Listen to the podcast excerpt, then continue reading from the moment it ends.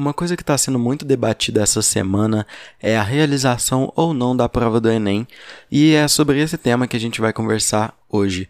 O meu nome é Igor e está começando o podcast do Quase Adulto. Eu acho interessante que a gente comece é, essa conversa e comece a falar e debater sobre esse assunto, por mais que eu sei que vocês já estão debatendo e hoje é sexta-feira, a gente está ouvindo isso só agora, né? É, eu acho muito importante a gente pensar que lá no ano passado, quando estourou a pandemia do coronavírus, o Enem já virou um tema que a gente tinha que conversar. Porque eu acho que até aquele momento a gente ainda não tinha feito inscrições para o Enem e todo o processo de inscrição do Enem, é, realização da data, estava tudo marcado para novembro, para o final do ano, até mesmo porque a gente não podia medir o tempo que ia durar para a pandemia passar.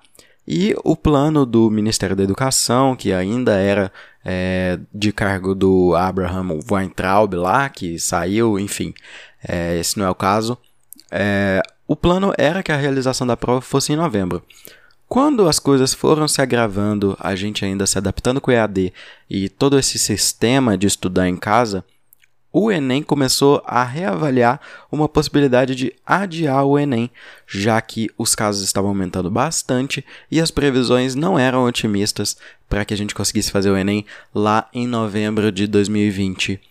Portanto, houve uma pressão popular muito grande para que se adiasse o Enem, já que o Ministério da Educação até o momento não estava é, cogitando isso. E, enfim, o Enem foi adiado, mas houve um problema no meio do caminho. Os estudantes inscritos para a realização do Enem foram submetidos a uma pesquisa e tal, e a uma enquete que fosse feita para escolherem novamente é, uma data em que fosse possível a realização da prova. Então o governo, é, incrivelmente, deu poder ao povo de escolha, mas não foi bem assim porque a maioria da população votou para que o Enem fosse realizado em maio.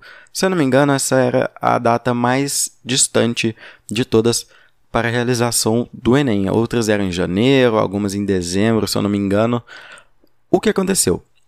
Por que, que o Enem vai ser agora em 17 de janeiro e 24 de, de janeiro é, e não no dia lá em maio e tal, como a gente votou para que fosse realizado nessa data. O que aconteceu foi o seguinte: o governo deu o poder para a gente escolher e não ligou para isso. Entendeu?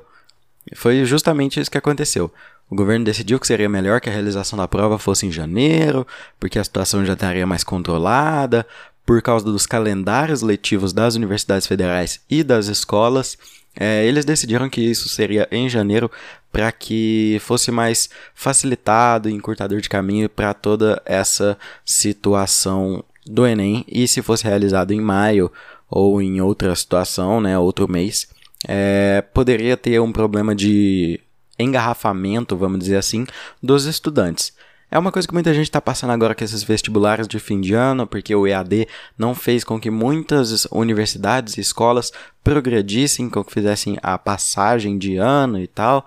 É, na verdade, as escolas tiveram, sim, todos os alunos foram aprovados, se eu não me engano, é, mas o processo das universidades federais é um pouco diferente, até porque muitos alunos, assim, é, não têm condição de ter computador em casa. A gente sabe que a realidade do brasileiro, é, por mais que a gente esteja num meio é, mais favorecido e tal, até porque é, eu acredito que podcasts, assim, é, conteúdos de mídia é, não chegam com tanta facilidade a grande parte da população. Lembrando que a gente vive num país onde nem saneamento básico é garantido para toda a população.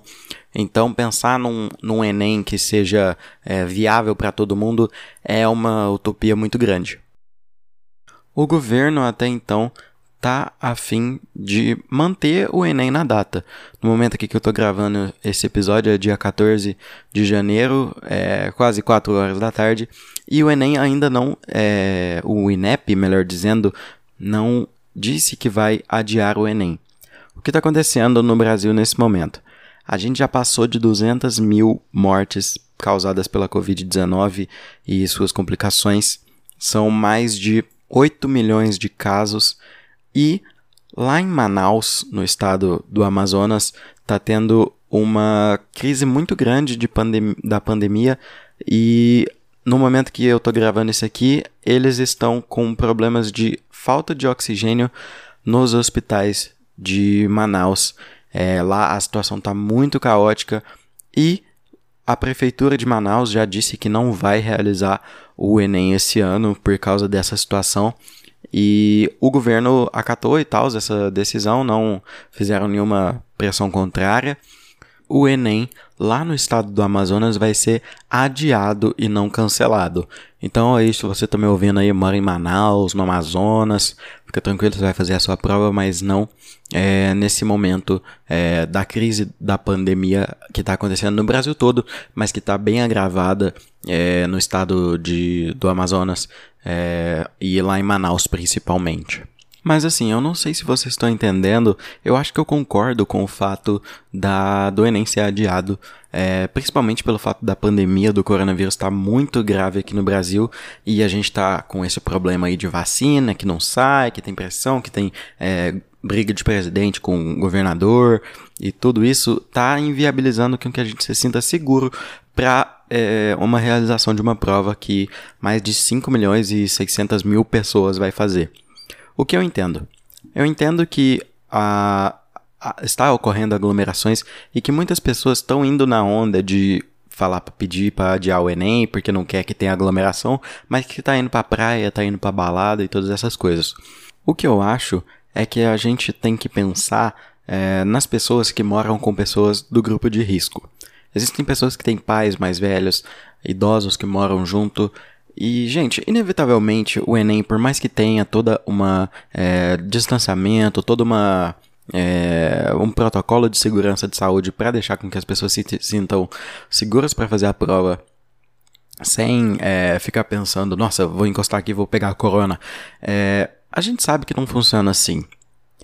Ocorreu a FUVEST aí há poucos dias e muita gente estava reclamando do, do protocolo e tal, das decisões que eles tiveram para que a prova é, não tivesse nenhuma, nenhum risco de contaminação de coronavírus. É, o ministro da Educação, Milton Ribeiro, falou que os portões serão abertos meia hora antes para que as pessoas é, já entrem é, para a sala, enfim, vai ter 50% menos é, de pessoas nas salas, né? A redução é, da capacidade das salas é, foi reduzida em 50%. E as pessoas que são do grupo de risco é, vão fazer a prova em salas separadas, que tem toda uma, uma estrutura para receber os alunos e que todos tenham condição de fazer a prova. Eu entendo o seguinte: existe uma diferença nas aglomerações é, clandestinas e nas aglomerações que o governo promove, gente. Porque, cara, é, a pessoa sair para ir numa balada, para ir numa praia, é uma decisão da pessoa e é claro, claro, claro que isso afeta outras pessoas. Mas o Enem existe um peso que todas as pessoas que, pô, se formaram em 2020 ou antes, que estão há muito tempo estudando para fazer é, o Enem, todas as pessoas assim estão nessa vibe tal de estudo, elas precisam fazer o Enem, sabe? Por uma questão de, de respeito mesmo ao estudo, todo o tempo que a pessoa se esforçou, teve um EAD aí, e essas pessoas estão sendo é, tão preocupadas com essa situação porque, é, principalmente as pessoas que ficaram em casa e que tal se cuidaram, não estão indo nessas festonas clandestinas, é, essas pessoas é justo que elas queiram fazer o Enem. Eu entendo totalmente isso. E o governo está promovendo é, algo que vai ser uma aglomeração inevitavelmente, gente. Não tem como é, o governo garantir que a gente não vai se aglomerar, que não vai ter é, gente juntando nas salas. Cara, isso aqui é o Brasil, mano. Tá, tá tudo desmoronando nesse país já tem um tempo. Então, assim, é, acreditar que a, o Enem vai ser um lugar assim muito protocolado, que vai dar tudo certo, a gente não vai ter aglomeração, é um negócio que eu acho muito difícil de acontecer. Muito mesmo. Então, assim, fica muito essa questão é, para a gente pensar e refletir sobre qual que é a prioridade é, para a gente, qual que é a prioridade do governo também, né? Se é a saúde da população em geral ou se é que as pessoas entrem nas faculdades, enfim, que acabe logo com essa agonia dos estudantes que eu entendo muita gente, pô, quer fazer o Enem, pô, estudou bastante, mas na minha opinião o Enem tem que ser adiado porque a saúde da população está muito em risco e a gente já viu muitas aglomerações nesse final de ano e início de ano, é, promovidos até por, sei lá, eventos clandestinos e alguns até legalizados, é, que garantiam a segurança e tal, e todos os protocolos, e mesmo assim a gente viu é, muita aglomeração, é, inevitavelmente, e eu acho que o governo tem que combater isso ao máximo e levar em consideração as pessoas que moram é, com pessoas de, de grupos de risco e as pessoas mesmo que são de grupo de risco, que por mais que é, vão fazer o Enem em sala separada, é, mesmo assim ainda não é garantia de nada. A principal coisa que a gente tem que fazer nesse momento é ficar em casa. Eu tô tentando não ser hipócrita aqui, né? Claro, gente, eu saí também na pandemia, mas desde que o ano começou eu tô em casa, eu tô mantendo é, o isolamento, porque eu entendo que o mês de janeiro e esse tempo que a gente tá passando aí de espera para a pandemia vai ser um mês muito agressivo. A gente está vendo que é um mês muito agressivo com relação à pandemia. Se você for dar um Google aí, você vai ver como é que tá a situação em Manaus. É um negócio bem agravante pensar que lá não está tendo oxigênio suficiente para as pessoas que estão se internando. Então, é um pouco de se colocar no lugar do outro também, né? Eu acho que o, o Enem ele pode esperar mas essa é a minha opinião, eu quero muito saber a sua. Fiquem à vontade, vamos ter paciência aí, é, ficar tranquilo, vai dar tudo certo.